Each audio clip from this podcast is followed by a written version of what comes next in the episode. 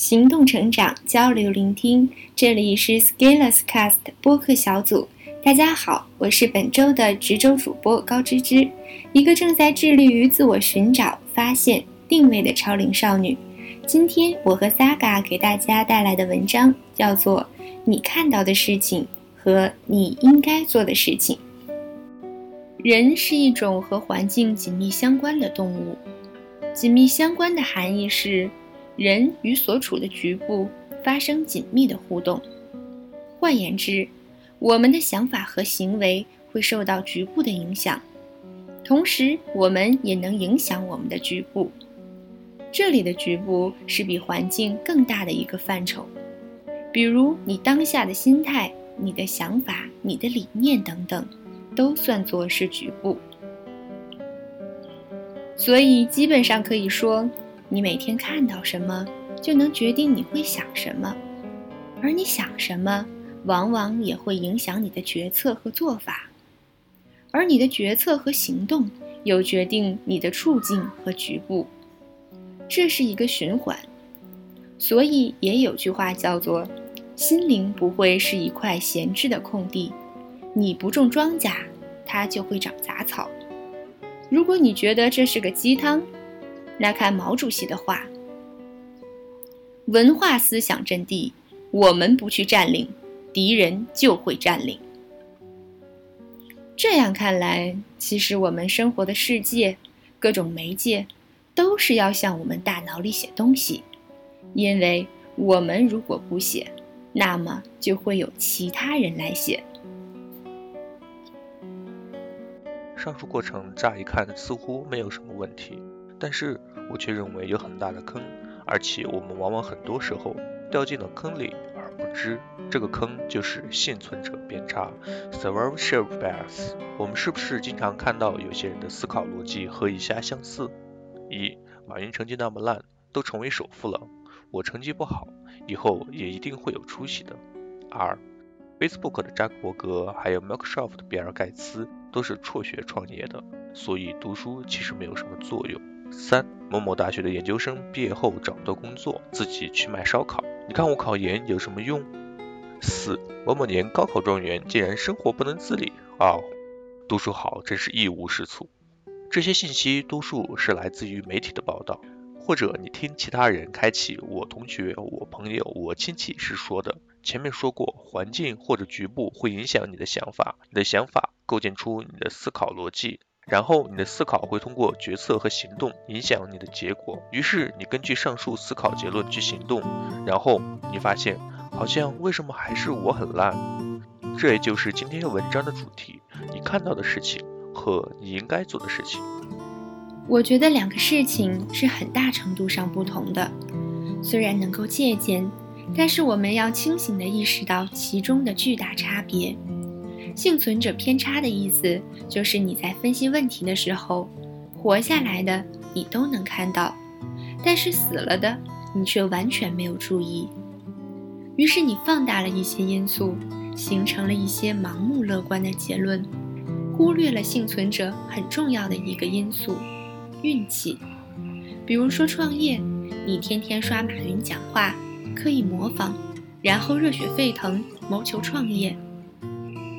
但是你不知道有多少人死在了创业途中，还有那些辍学创业的傻蛋们，又有多少没有拿到学位证，然后创业失败了，连工作都找不到。创业的话题可以以后再办，比如说高考状元，我知道很多学校不是特别好的学生，可能在学校方面会有一些自卑或者玻璃心。因此，他们特别愿意看到分数考得比他们好的，尤其是可能多一倍的人，在生活上是个彻底的 loser。这样，他们一拍大腿说：“See，果然高分低能。”然后安静地在自己无力的世界里继续沉沦。其实吧，高分的学生能力上要普遍高于低分，而且更重要的是。他们的生活过得一点儿也不差，那又有人会说，那我怎么在他们高考后再也听不到他们的消息了呢？一个是你的信息来源太单一，天天刷那几个新闻 App 是吧？二一个是高考后进入专业领域，做自己的贡献，圈子已经隔离了，而状元这个成绩其实已经不会再提了。只是二十年后，你看到一个杰出科学家，然后发现他竟然是某某年的状元。其实，清华的学生都知道，如果一个人这一生的最高成就是清华毕业，那这辈子还真是挺悲催的。那为什么还是会有很多人仍然会有那样的认知呢？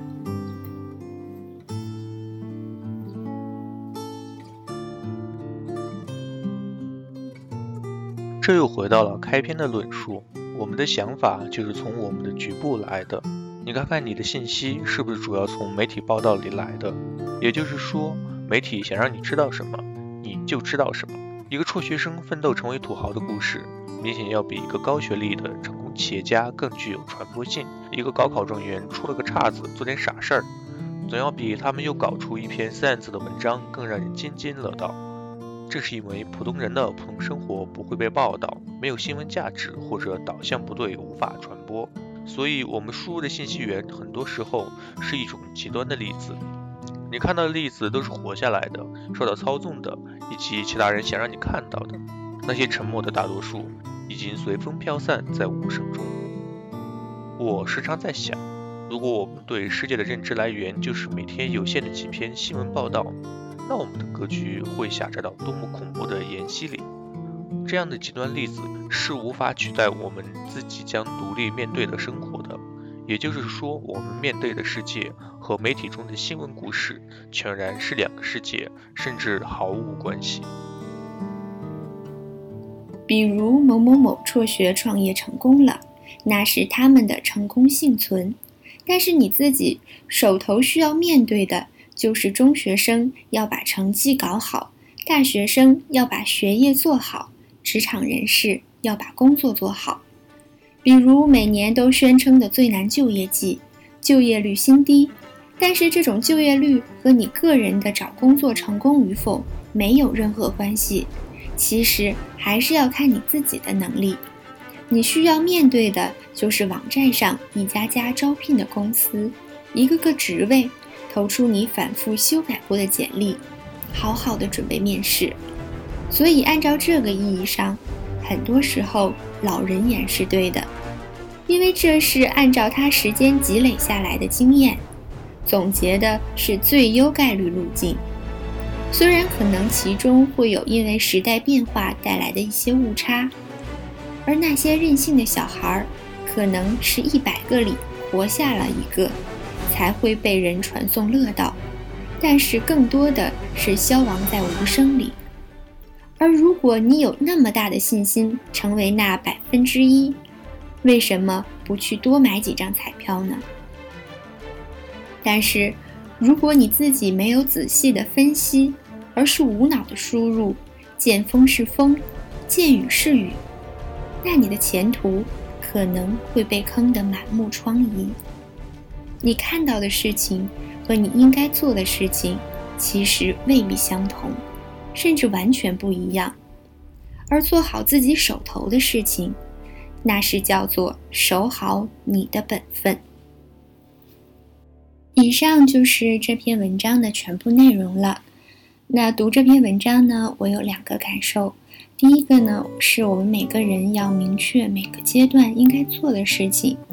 第二个呢，就是不要完全依靠新闻来指导自己的行为，因为新闻是由新闻从业人员经过筛选后呈现给你的信息，那通过新闻得到的样本数据并不是一个完全的采样样本，因此得到的结论肯定也是有失偏颇的。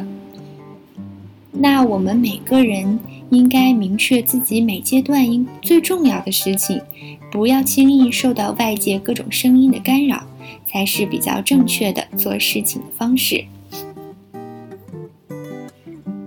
大家好，我是本期主播 Saga。阅读完本次文章了以后，我就想到了一个电影，叫做《黑客帝国》。